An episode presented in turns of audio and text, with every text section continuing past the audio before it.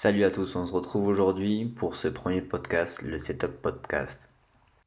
Le but est de vous faire découvrir les différents entraîneurs que j'ai eu la chance de rencontrer durant mon parcours, échanger avec eux sur leur vision de l'entraînement et tenter de répondre à la question qu'est-ce qu'un athlète? Aujourd'hui, j'ai la chance de recevoir Marc, Marc Collomb, préparateur physique de nombreux pilotes euh, top mondiaux en enduro, en cross-country. C'est un ancien pilote de haut niveau et il nous parle euh, de sa vision de l'entraînement et euh, des choses qu'il met en place avec euh, ses différents athlètes pour performer euh, au plus haut niveau.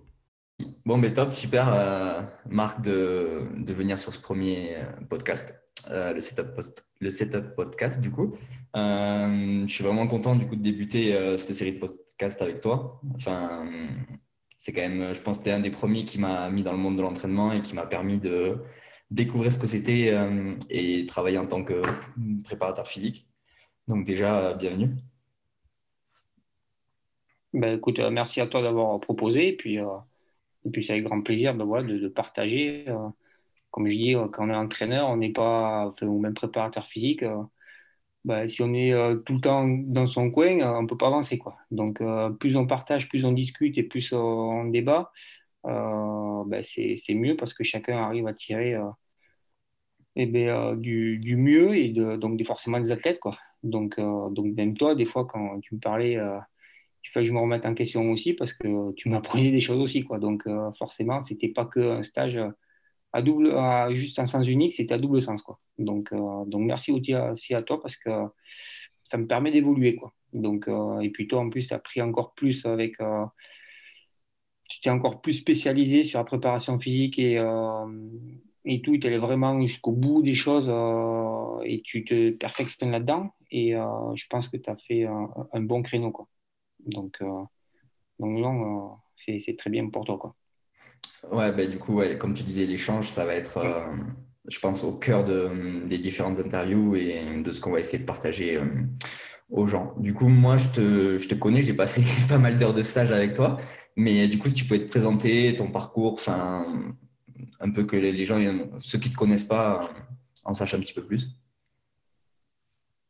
Ouais, bah, donc euh, du coup, j'ai euh, bah, Marc Collant et euh, j'ai fait donc une licence STAPS, donc à Forumeux, avec altitude, entraînement et performance. Et j'ai fini ben, mon, ma licence, mon stage, je l'ai fait au Pôle France à Besançon avec Yvan Clolus, qui est aujourd'hui l'entraîneur national. Et j'ai voulu me orienter là-dessus parce que ben, c'était, j'étais moi-même sportif. Donc j'ai commencé le VTT en 1998, euh, j'étais Benjamin. Et puis j'ai arrêté euh, en 2013 et à partir de 2004, j'ai eu ma première sélection en équipe de France. Et 2003-2004, euh, en fait, c'était une période où ben, il, fallait, que je me pose et je me dis, il faut que j'arrive à connaître mon organisme. donc j'étais tout seul, je n'avais pas d'entraîneur, etc. Bon, après, à la fin de 2004, quand j'étais sélectionné pour le championnat du monde, Bon, là, peut-être qu'il faudrait que j'arrête un peu de bricoler et faire mon truc de mon côté. Il faudrait que je m'entoure de quelqu'un, quand même, d'un entraîneur. Donc, j'ai euh, Gérard Pégon, qui était euh, CTS euh, Lando qui après était entraîneur de, de Victor Koreski. Donc, euh, voilà, c'est, ça m'a permis voilà, de, passer un cap. Donc, de 2004 jusqu'à 2012, ben, sportif de haut niveau, avec des sélections en équipe de France, vainqueur à Coupe de France un titre de champion de France, des podiums en Coupe du Monde, donc euh, espoir. Et, euh, et j'avais euh, ben, cette passion de me dire, ben, entraîneur, c'était pouvoir associer ben, le, le, côté sportif, mais aussi toutes les coulisses en fait, qui se passaient derrière la performance. Donc, parce qu'au final, je vais rien inventer, mais c'est la performance, c'est juste la partie immergée de l'iceberg. tout le reste, on ne le voit pas. Et c'était ça qui me passionnait. Donc, du coup, j'ai fait mes études en conséquence. Et puis, quand j'ai arrêté ben, euh, ma carrière, ben, je me suis lancé euh, là-dedans, donc dans, l'entraînement. Et puis, euh, puis voilà, donc j'ai commencé par des responsabilités en tant que ben, associatif auprès du comité languedoc-roussillon en route, après en VTT. Et j'ai créé, enfin, j'ai créé avec le comité départemental des DPO un parcours d'excellence sportive et le club de série, pardon, on a créé un, parcours d'excellence sportive euh, avec le lycée de Serré.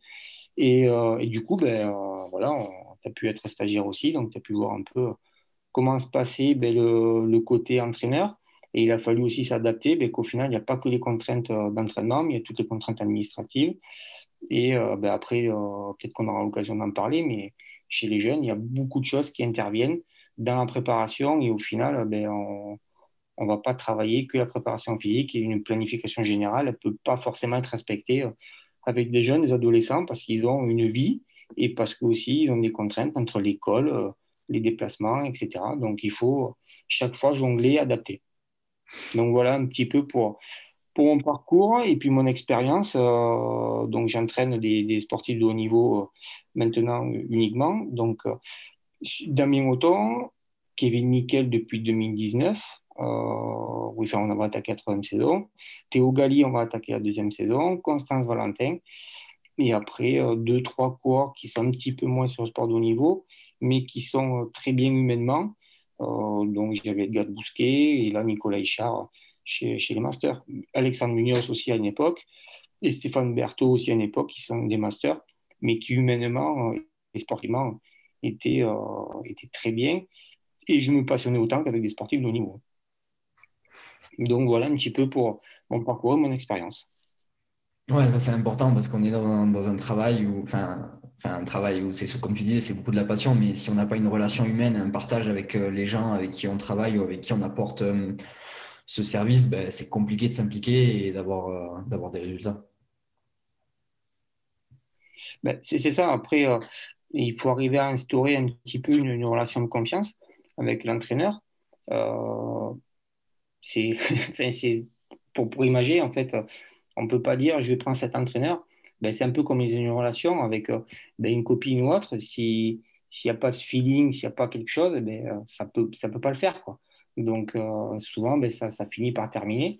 Et là, c'est pareil, il faut, faut arriver à instaurer une confiance, une relation. Si ça, ça se passe très bien, ben, il faut continuer. Si ça ne se passe pas bien, ben, il faut que soit l'athlète le dise franchement, et des fois même l'entraîneur, il faut qu'il dise, bon, j'arrive pas à fonctionner avec toi, on va tout faire pour essayer ben, de, de, que tu trouves un entraîneur qui corresponde à toi. Quoi. Voilà.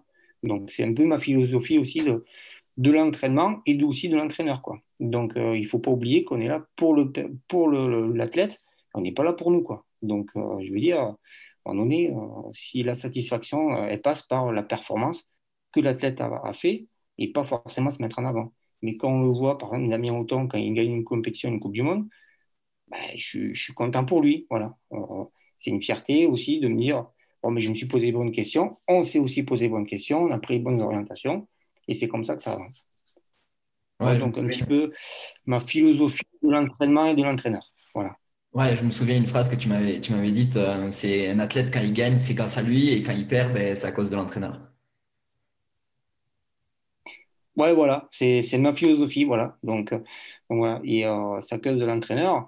Si toutes les questions sont bien posées, après aussi, il faut que l'entraîneur il, recadre. C'est sûr que si euh, bah, il écoute pas ce que tu lui dis de faire, etc., ou, si tu le fliques, par exemple, je vais je vais pas vérifier tous ses comptes, bah, soit sur Garmin, Velobook ou autre. Je vais juste pour analyser. J'y vais pas pour fliquer, savoir s'il fait. À un moment donné, s'il si, me dit j'ai pas fait la séance, très bien, tu l'as pas fait, il faut savoir pourquoi parce qu'il y a toujours une raison. Mais si par contre c'est parce qu'il me dit j'ai la flemme, bon, à un moment donné, euh, bon, il faut trouver peut-être pourquoi il a la flemme. Mais si c'est parce qu'il a vraiment la flemme de la flemme ou parce qu'il y avait une soirée, bon ben là ok, euh, il, faut, il aussi le remettre à sa place. Quoi. Donc euh, là, c'est pas forcément l'entraîneur qui est responsable, mais en tout cas, voilà, s'il y a des comptes performance et que toutes les questions ont été posées et une transparence, là ouais, là c'est parce qu'on a pris une mauvaise orientation. Ouais, euh, là du coup, on va ben, direct, c'est la, la, question, je pense, la plus importante. Et si on devait résumer euh, l'interview à ça, c'est pour toi, c'est quoi un athlète? C'est vraiment, je pense qu'on se pose tous cette, question. Là, c'est compliqué parce que, et puis c'est très long à expliquer ce que c'est un athlète. Déjà, avant tout, c'est un humain. Donc, il a des émotions, il a des passages ben, euh, de haut, de bas. et ça, c'est c'est obligé. Après, nous, on voit les athlètes comme ce qu'on voit à la télévision, on a l'impression que c'est des surhumains. Mais non, ils ont tous des émotions. Euh, là, j'ai lu euh, il n'y a pas si longtemps, Ivan Bernal, ben, il avait des problèmes sentimentaux cette année. Donc, jouant à l'équipe, ils avaient révélé qu'il avait des problèmes sentimentaux. Donc, et pourtant, il a gagné le Tour de France l'année d'avant. Et bien, on s'aperçoit qu'au final, eh ben, c'est des humains. C'est des humains, donc, comme tout le monde. Donc déjà, il faut prendre ça en compte. Est-ce que c'est un athlète Et après, ben, c'est euh, le construire. Un athlète, entre un bon et un moins bon athlète, c'est celui qui va arriver à mieux se connaître, à se, connaître physiquement, savoir ce qu'il a besoin comme séance d'entraînement. Il y a des athlètes qui sont plutôt de façon naturellement explosifs. Et si on part pour l'activité VTT, on va dire de, cross-country, eh ben, il n'y aura peut-être pas l'explosivité forcément à travailler, mais peut-être autre chose, plus la résistance. Donc après, il faut qu'il arrive à se connaître. Et c'est l'entraîneur à mettre le point sur les choses qu'il a besoin, lui, pour pouvoir s'améliorer, pour qu'il y ait un meilleur feedback par la suite. Donc voilà un petit peu ce que c'est un, athlète, en fait, c'est un humain, et il faut qu'il apprenne à se connaître pour toujours évoluer. Voilà, voilà pour moi ce que c'est un athlète. Il n'y a pas de personne qui naît, euh, bon, ça y est, je suis athlète. Non, c'est un humain qu'il faut qu'il progresse. Ok, ouais. Euh, du coup, tu as dit dans ton parcours que tu avais entraîné à la fois euh, des athlètes élites euh, et du coup des jeunes sur un parcours d'excellence sportive. Ouais. Du coup, quelle différence ou quelle similitude tu vois entre les deux publics à, à entraîner? Mais pourtant, ils sont quand même liés puisque les jeunes, ils sont en devenir des athlètes élites. Alors, déjà, les, enfin, les différences, c'est ça que tu, tu, voulais entre les jeunes et les élites. Ouais. ouais. Ben, déjà, c'est leur environnement qui est différent. Après, élite, euh, si c'est un professionnel, déjà l'environnement, on sait qu'il est payé. Enfin, il est payé, oui, c'est son métier. Donc, sa vie tourne autour en fait de l'entraînement. Voilà. Chez un jeune, c'est différent. Il faut que l'entraînement puisse s'imbriquer en fait dans sa vie donc dans sa vie d'étudiant, de lycéen, dans sa vie d'adolescent, parce que c'est une période quand même qui, est importante, euh, déjà ben, socialement, mais aussi euh, physiologiquement, il y a beaucoup d'évolutions. Euh, l'organisme, fait voilà. Et ensuite, déjà, c'est les grosses différences sur lesquelles. Et après, il faut adapter l'entraînement à ça. Donc forcément, après, l'entraînement chez les jeunes sera de faible quantité par rapport à une élite. Mais par contre, il faut orienter l'entraînement du jeune davantage sur ses points faibles pour que lui-même puisse apprendre à se connaître. Et une fois qu'il a appris à se connaître, là derrière, on peut mettre des charges d'entraînement supplémentaires sur ses, sur ses qualités à lui pour qu'il puisse les conserver, voire les améliorer davantage, ou après vraiment réduire en fait l'écart du point faible. Par contre, l'élite, lui, par contre, c'est tout le temps ben, de, de, voir un petit peu euh, ben, ses points faibles et ses points forts par rapport aux meilleurs mondiaux. Parce que si on part sur, des, sur les meilleurs mondiaux, par exemple avec Damien Auton, Kevin Mikel ou Victor Koreski, on se compare par rapport au niveau aux meilleurs mondiaux et on voit un petit peu les points faibles qu'ils ont par rapport à leurs adversaires directs et leurs points forts. Et donc à partir de là, on met les charges d'entraînement qu'il faut sur les points forts et les points faibles. Donc vraiment, la différence qui est entre chez les jeunes, c'est au niveau déjà de la quantité et des exercices qui vont être faits. Les exercices, ça ne sert à rien de les faire des, des, des, cadets ou des, juniors d'aller faire 6 heures de route. C'est même aujourd'hui, euh, pardon, euh, en VTT cross-country, 4 heures, ça suffit. Ça ne sert à rien d'aller faire 6 heures.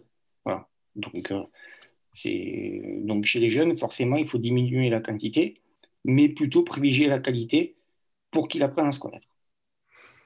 Ouais, tu parlais justement de ce mythe de la sortie longue où tout le monde euh, a un peu cette pensée limitante euh, de se dire ben, si je fais pas de sortie longue, je n'arriverai jamais à performer.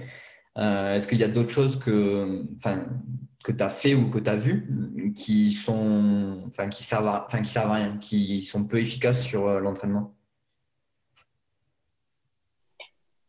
Ben, Alors, si, si, on prend à l'instant T, c'est vrai que les 6 heures, moi-même, hein, en tant qu'entraîneur, il y a 5-6 ans, ben, je dis, ouais, il faut qu'il aille faire 6 heures, quoi. Enfin, ou chez élite, il faut qu'il aille faire 5 heures.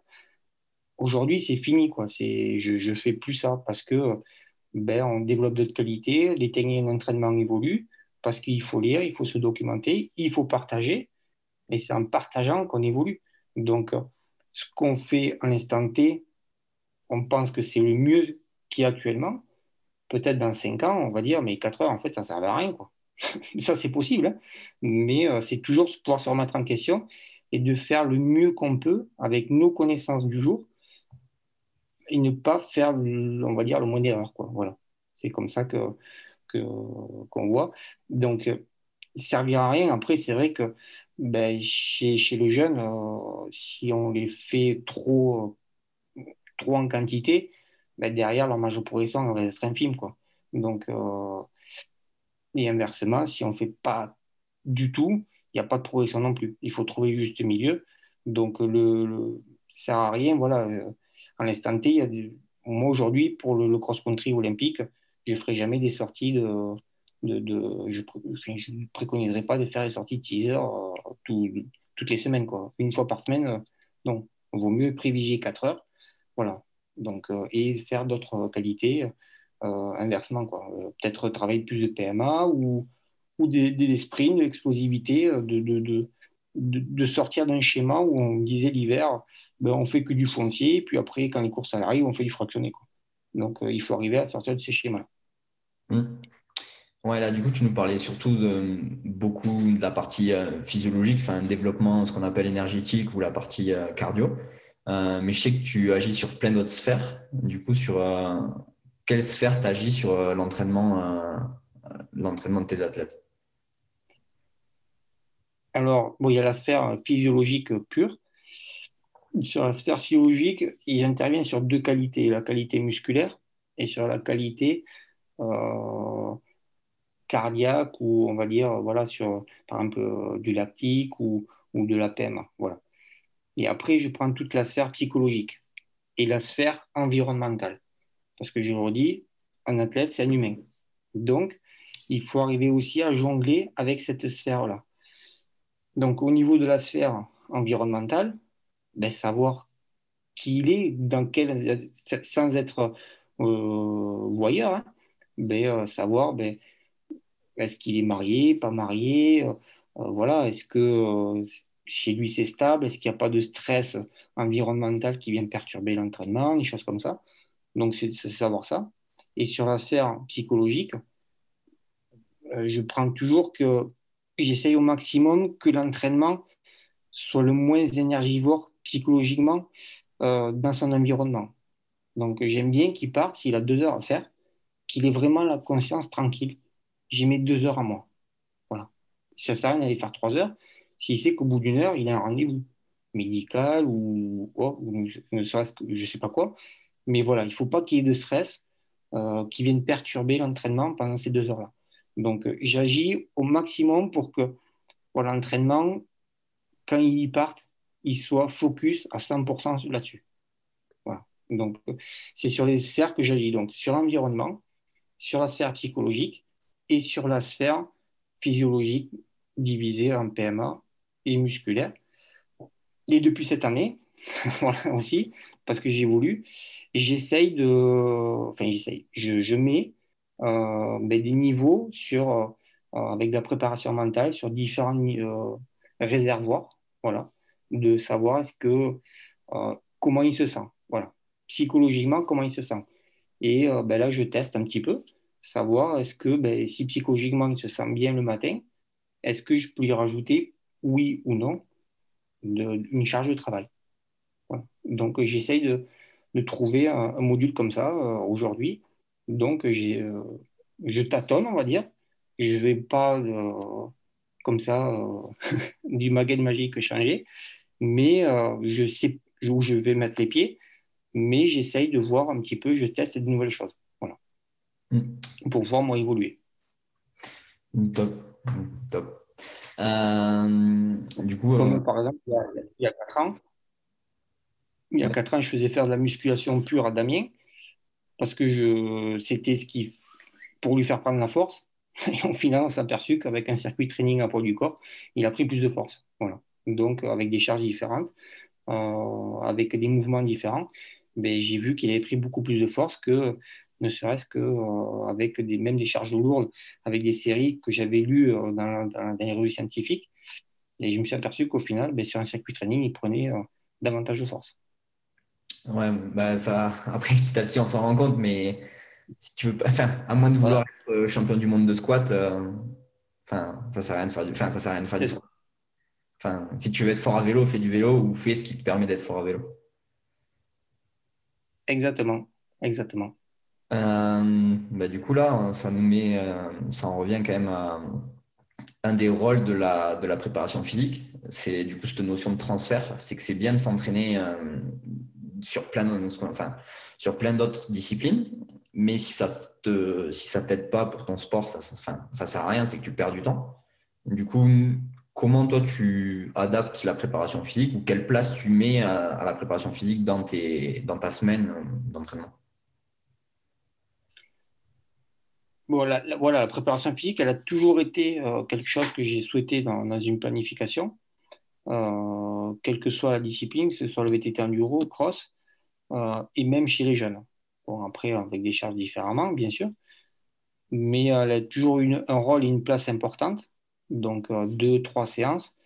Et aujourd'hui, par rapport il y a pas si longtemps, maintenant c'est toute l'année que je souhaite la mettre. Donc, euh, ça, c'est sûr.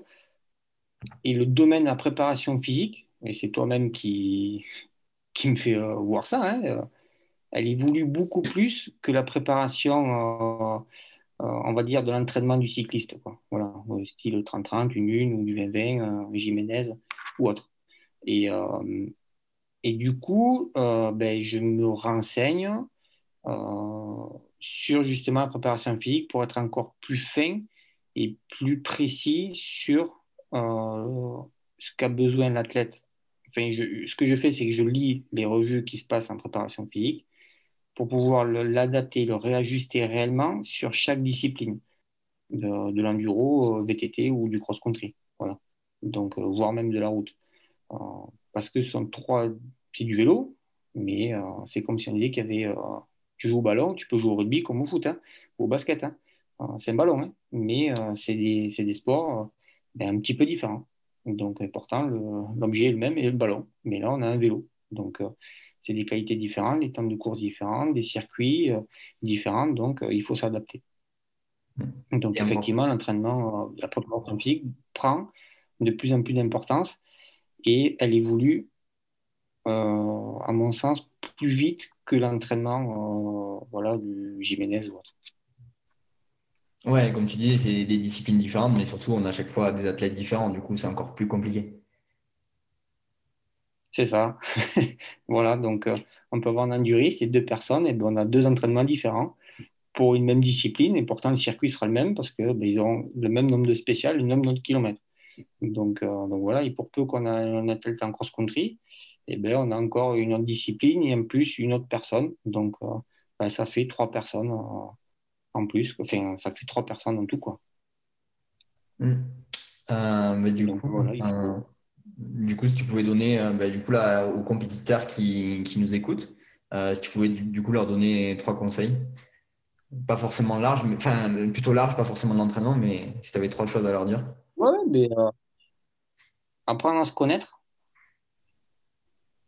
faire des choix et n'écouter qu'une seule personne s'il a un entraîneur, ou s'il n'a pas d'entraîneur, parce que ça peut être bien, très bien aussi comme ça, de s'écouter que soi-même dans ce cas-là, ou de n'écouter que son entraîneur, et d'aller au bout de son raisonnement, et de se poser après les bonnes questions si oui ou non ça a marché. Ouais, c'est important de se tromper. ne pas arrêter. C'est ça. Voilà. Et après, c'est pas forcément parce que bien sûr, si on gagne toutes les courses, c'est possible hein, de, gagner toutes les courses, mais il ne faut pas non plus rester sur ses lauriers. Quoi. Donc euh, c'est bien beau de gagner, mais si derrière on ne se remet pas en question, peut-être qu'un jour ou l'autre, on ne la gagnera plus la course.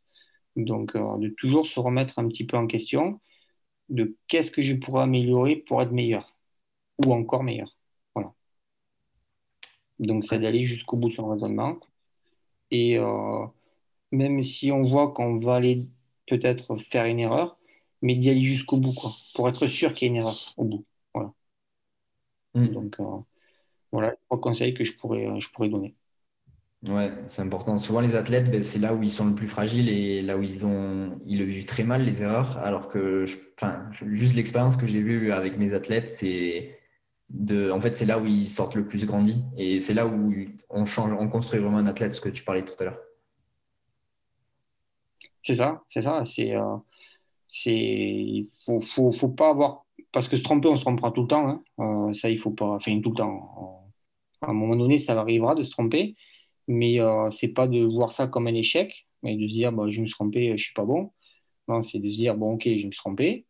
Euh, pourquoi je me suis trompé Et qu'est-ce que je fais pour ne plus me tromper? Voilà. Donc, euh, c'est ça qu'il faut se dire. Et après, c'est comme ça. Si on se connaît, généralement, ou si l'entraîneur se... l'entraîneur doit connaître l'athlète, ben, les erreurs, elles sont très limitées. Quoi. Très, très limitées. Ou alors, il peut y avoir une réaction très rapide. Et on a bien avant, on sent qu'on va dans la mauvaise direction. Et puis là, directement, on peut euh, réajuster. Donc, on ne va pas jusqu'au bout de l'erreur, mais euh, parce qu'on l'a déjà vraiment anticipé. On dit, oh là, là le, virage, il n'est pas bon du tout. Là. Donc, euh, on ne l'a pas encore pris, mais on a senti que ce n'est pas forcément le bon. Donc, voilà. Et ça, c'est quand il y a vraiment une relation de confiance qui s'est instaurée parce que l'entraîneur connaît son athlète et l'athlète a une relation de confiance, ou si le coureur s'entraîne tout seul, eh bien, il se connaît euh, parce qu'il sait qu'il a besoin de ça pour performer. Hmm. Euh, du coup, tout à l'heure, tu as dit que tu avais été euh, coureur pro, tu avais couru à haut niveau. Hmm. quelle différence tu vois maintenant par rapport à quand toi, tu étais coureur pro, que tu fonctionnais avec ton entraîneur, tu avais ton équipe, etc., par rapport à maintenant, où maintenant c'est toi qui es de l'autre côté de la, de la, de la barrière et qui maintenant a des athlètes euh, élites? La différence dans, dans, mes deux métiers, quoi, c'est ça? Ouais, ou même dans le monde de l'entraînement, parce que tu as vécu, as vécu l'entraînement, et maintenant tu entraînes des gens, et même la discipline, etc. Enfin, Mais, du coup, le, recul, euh, il, est, euh, il est assez. Ouais, c'est complètement différent. C'est-à-dire que euh, moi, j'ai connu les circuits, c'était ben, 2h15 la gagne. Enfin, pour Julien, hein, donc moi, je mettais un peu plus, hein, je mettais 2h25, donc ça fait un plus long. Aujourd'hui, ben, la, gagne, ben, c'est 1h30. Donc, déjà, il y a trois quarts d'heure de moins. Les circuits sont beaucoup plus courts qu'avant. Nous, les circuits faisaient 7-8 km. Aujourd'hui, ils font 3,5, 4 ou 4,5. beaucoup plus technique dans la rapidité. Euh, nous, on était beaucoup plus sur du naturel. Donc, euh, ça, de ce côté-là, je l'ai vu que ça a évolué déjà entre les deux disciplines. Donc, euh, c'est difficilement de comparer. après, ce qui a beaucoup évolué, c'est aussi dans l'entraînement, mais avec le matériel. il y a eu le changement après, donc on était sur du 26, après c'est passé sur du 29. il a fallu réadapter aussi un petit peu ben, ben, les entraînements en fonction du vélo. Euh, le 29, les premiers 29 étaient beaucoup moins réactifs que 26. Euh, aujourd'hui, il y a eu un gros travail des marques et euh, fait que ben, le 29, aujourd'hui, il arrive quand même à être très dynamique qu'il y a, 7-8 ans. Donc, ça aussi, c'est des éléments qui ont été pris en compte dans l'entraînement. Donc, voilà, ça, la différence, entre coureur et aujourd'hui, c'est presque incomparable, quoi, les, les deux mondes. Euh, au niveau de l'entraînement, c'est différent. C'est différent. Il y a des similitudes, hein. euh, mais euh, sur, l'entraînement en lactique ou sur le maintien de PMA, des choses comme ça, ça, reste similaire. Mais les blocs sont différemment dans d'autres périodes. Les saisons évoluent aussi. Aujourd'hui, les coureurs, ben, ils sont obligés de, performer, on va dire, enfin performer.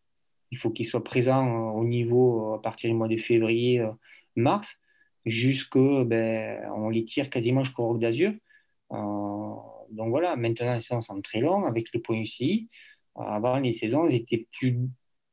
C'était fin mars, on va dire, euh, jusqu'à début septembre au mondial. Mais après, c'était le Roc d'Azur, c'était un peu un bonus, quoi. Donc, et il y avait des créneaux il y avait des phases de repos. Aujourd'hui, ben, ils sont obligés d'aller faire des courses UCI, ils sont pour les points, pour les lignes. Donc, ça évolue. Donc, c'est difficile à comparer en fait entre aujourd'hui et, il y a 10 ans, enfin, quand je faisais ma carrière, sur le plan d'entraînement. Euh, après, euh, ce que je vois, c'est euh, ben, qu'il y a toujours la même adrénaline en fait. L'adrénaline est différente entre un coureur et, et, un entraîneur. Quoi. c'est, des choses que quand on est coureur, on n'aime pas forcément avoir ce stress avant la course, savoir si on va marcher, pas marcher, des choses comme ça. c'est un peu ce, qui, qu'on n'aime pas en tant qu'athlète.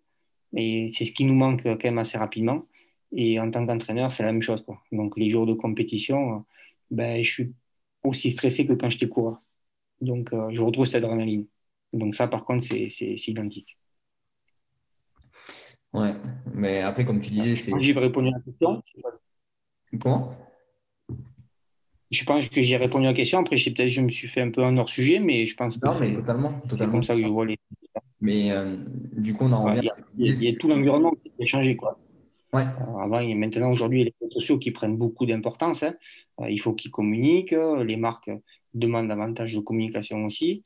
Nous, on était au début des réseaux sociaux, quoi. Quand j'ai arrêté, donc, euh, on était un peu moins, euh, je ne dis pas embêté, mais on n'était pas obligé de faire des stories, des photos Instagram, euh, Facebook et autres. Donc, voilà, c'était différent. Ouais, mais du coup, comme tu disais là sur l'environnement, etc., du coup, c'est quand même un gros, gros changement sur l'environnement du coureur. Et du coup, je pense que ça prend de plus en plus de place par rapport à l'entraînement d'avant. Ah, mais l'environnement prend de plus en plus de, place, c'est-à-dire que euh, il y a juste titre, euh, ils ont de plus en plus de sollicitations avec le partenaire, euh, de faire des vidéos, de faire des interviews, de se déplacer voilà, avec les ingénieurs. Ça se faisait chez très haut niveau déjà, mais aujourd'hui ça s'est intensifié. beaucoup de retours avec les ingénieurs, et je m'aperçois qu'aujourd'hui les pilotes sont beaucoup plus renseignés de comment est fabriqué le vélo, comment fabriquer un pneu, comment fabriquer une roue, euh, les chaussures, euh, qu'il y a 15 ou 20 ans en arrière. Donc aujourd'hui, euh, il y a tout un travail qui, est fait dans l'ombre. voilà, c'est incomparable. Quoi. Ça s'est beaucoup plus professionnalisé à tous les niveaux, que ce soit en communication ou en développement, en ingénierie. Même si avant ça existait, parce que Julien, Absalom ou José Armida, ils ont toujours été dans le développement. Donc, euh, mais là, c'est de plus en plus. Quoi, voilà. Ouais, parce qu'on a, enfin, on a un peu oublié d'en parler, mais quand même, le vélo, c'est un sport mécanique. Et donc, forcément, c'est quand même quelque chose à prendre en compte qui est quand même prédominant. Ah, mais complètement, oui. là, aujourd'hui, euh, tous les teams euh, font du testing avec les fourches et les ingénieurs. Hein. Donc, il y a 15 ou 20 ans, bon, il y avait moins de, ça m'était moins. Déjà, on était en semi-rigide, donc déjà, il n'y avait plus qu'une fourche hein, à régler. Bon, les fourches, elles étaient moins développées, donc euh, bon, combien tu mets en positif, combien tu mets en négatif, et puis euh, tu prépares un peu la cartouche, et, voilà quoi. Euh, aujourd'hui, ben, la cinétique, les géométries cadres, est-ce que c'est monopivot ou maestro Voilà, il faut, arriver à développer les blocages. Ben, chez, chez, chez les enduristes, les blocages, s'ils peuvent essayer de ne pas en avoir, c'est mieux quoi. Donc, euh, parce qu'ils sentent une différence entre un amortisseur qui peut se bloquer ou pas se bloquer. Quoi. Donc, euh, c'est tout des sensibilités, tout évolue. Donc, euh, ça devient de plus en plus professionnel à tous les niveaux. Ouais. Bon, après, je vais dire, tant mieux. tant mieux, c'est. Ça veut dire que ben, on va ah, Oui, c'est très bien. Ouais. Ah, mais c'est sûr, aujourd'hui, le matériel est de plus en plus fiable, de plus en plus performant, et c'est très bien. Mm. Euh, du coup, une journée type d'un entraîneur, enfin d'un préparateur physique, qui, enfin, tu as pas mal d'athlètes quand même à gérer, à quoi ça ressemble? Ouais, donc, euh, eh ben, écoute, euh, c'est déjà de, voir un petit peu avec les athlètes comment ils sont dans la journée, ben, justement avec ces fameux réservoirs, s'il faut réajuster ou pas réajuster, parce que je fonctionne de la façon dont toutes les semaines, ils ont un planning déjà, ils savent à l'avance. Donc, euh, ça permet aussi qu'eux s'organisent en fonction, qu'ils ne soient pas surpris le matin, oh, ben, j'ai ça à faire. Donc, euh, ça permet, voilà, on en revient un peu dans l'environnement, ça permet qu'ils s'organisent. Euh, ça. Et après, ben, c'est de, se documenter, de se renseigner, d'aller tester des choses. Donc, avant de le, de le, faire sur la tête, j'ai bien aussi testé, au moins déjà pour que quand je lui dise, que je sache ce que ça fait chaque athlète est différent, chaque athlète réagit de façon différente. Mais euh, sur la dimension psychologique, je sais si ça peut être une séance qui va vraiment puiser ou si c'est une séance qui est plutôt ludique, euh, qui va passer euh, plus facilement. Donc, et bien sûr, une séance qui peut être très compliquée, très dure psychologiquement pour un athlète, peut être très facile pour un autre. Hein. Mais je sais de quoi je parle et je sais euh, si oui ou non, ça, vers où je tends. Quoi. Voilà. Donc les journées sont, sont bien remplies et depuis euh, deux ans, enfin oui, euh, deux ans, la deuxième saison, hein, avec les conditions sanitaires et tout, le, métier de préparateur physique et d'entraîneur, il est, oui, préparateur physique parce que c'est un métier, entraîneur, c'en est un autre aussi. Il, se, il est très compliqué. Quoi. Les calendriers euh, changent, un coup oui, un coup non. Euh, c'est pas facile pour, euh, pour personne. Et on le voit, la, saison l'année dernière en VTT cross-country, elle était très surprenante. Hein. Donc, des athlètes qui sont passés complètement à côté de leur championnat du monde, alors qu'ils ont dominé des saisons. et on ne sait pas trop pourquoi. J'ai pu parler voilà, avec des athlètes qui faisaient partie des mêmes équipes, ils n'ont pas trop d'explications. Donc, euh, donc voilà, donc le confinement euh, remet pas mal de choses en question sur, la dimension psychologique, de comment ils ont vécu le confinement, les athlètes, euh, qu'il a fallu s'adapter, ça a changé beaucoup de repères. donc ouais, c'est quelque chose sur à prendre en compte. Voilà. C'est ce qui m'a permis de me dire il faudrait que je prenne plus la dimension psychologique, même si je la prenais, mais davantage, de façon plus précise sur chaque séance.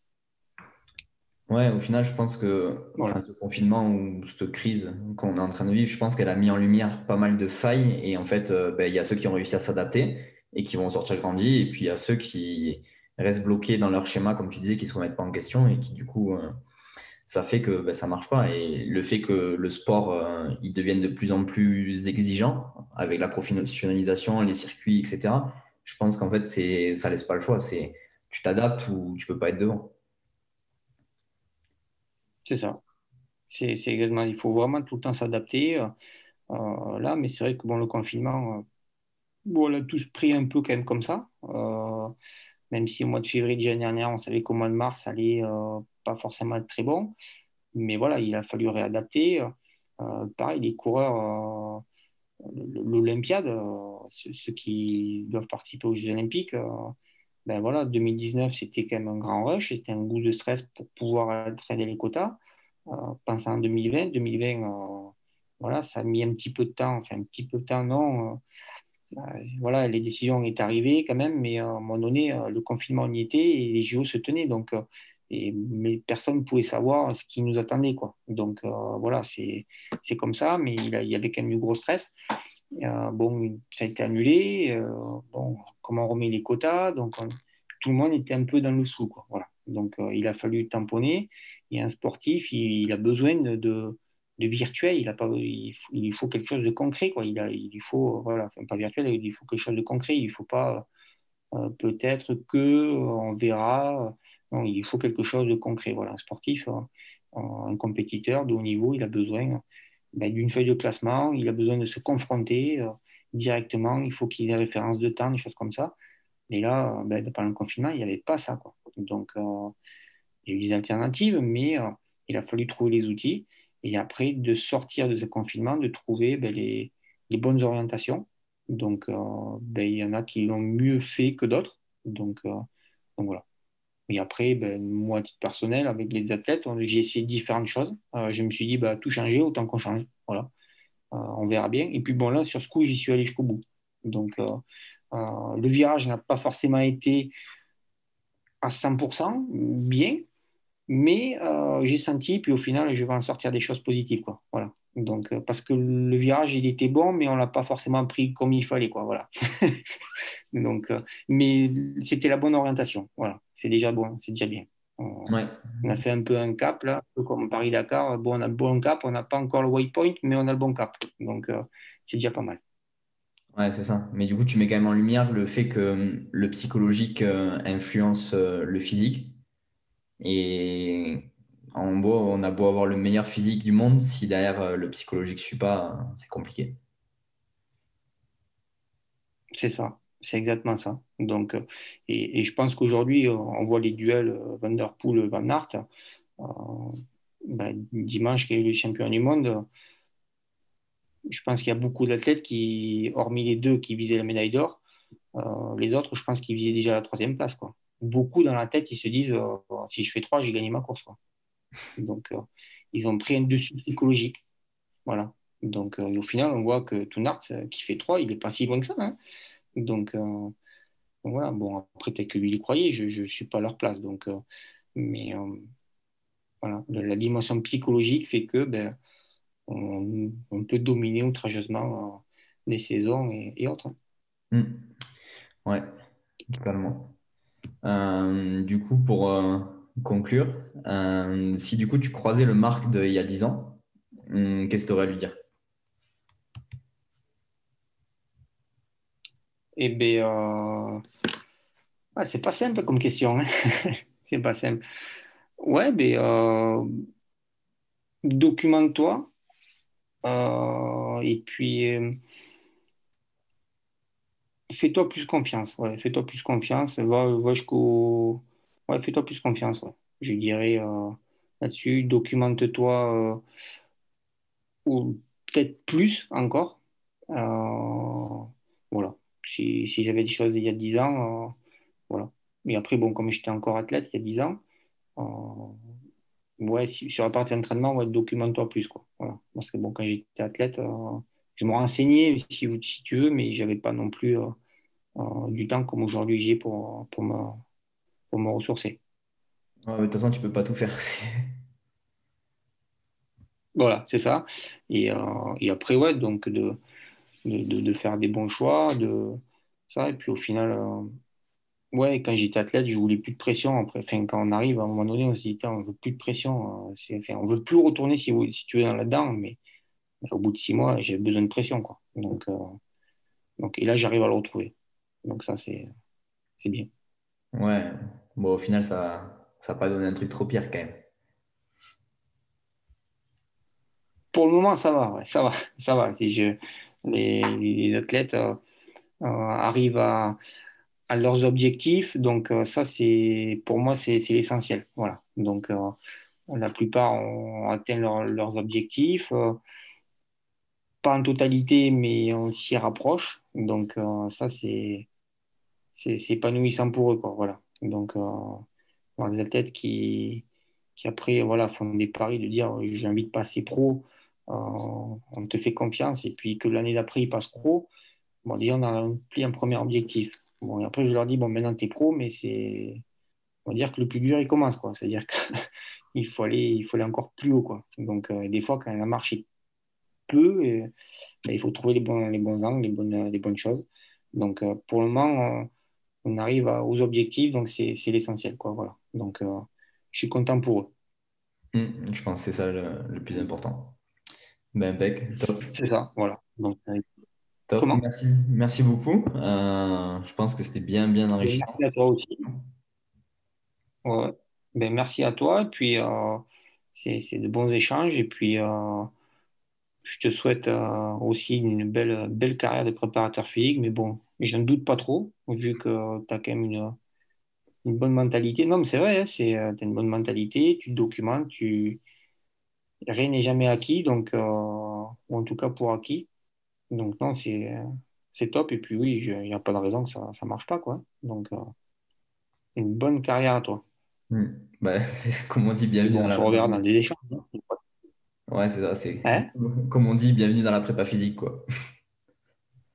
Ouais, voilà, c'est ça.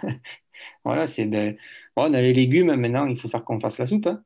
Donc, euh, bon, des fois, les légumes, ben, c'est pas les bons, des fois, donc, euh, enfin, c'est pas les bons. On se dit qu'on a les meilleurs légumes, et puis au final, euh, peut-être dans trois ans, on se dit, ah, peut-être si on n'avait pas mis de poireaux, il faudrait peut-être mettre ça. Voilà.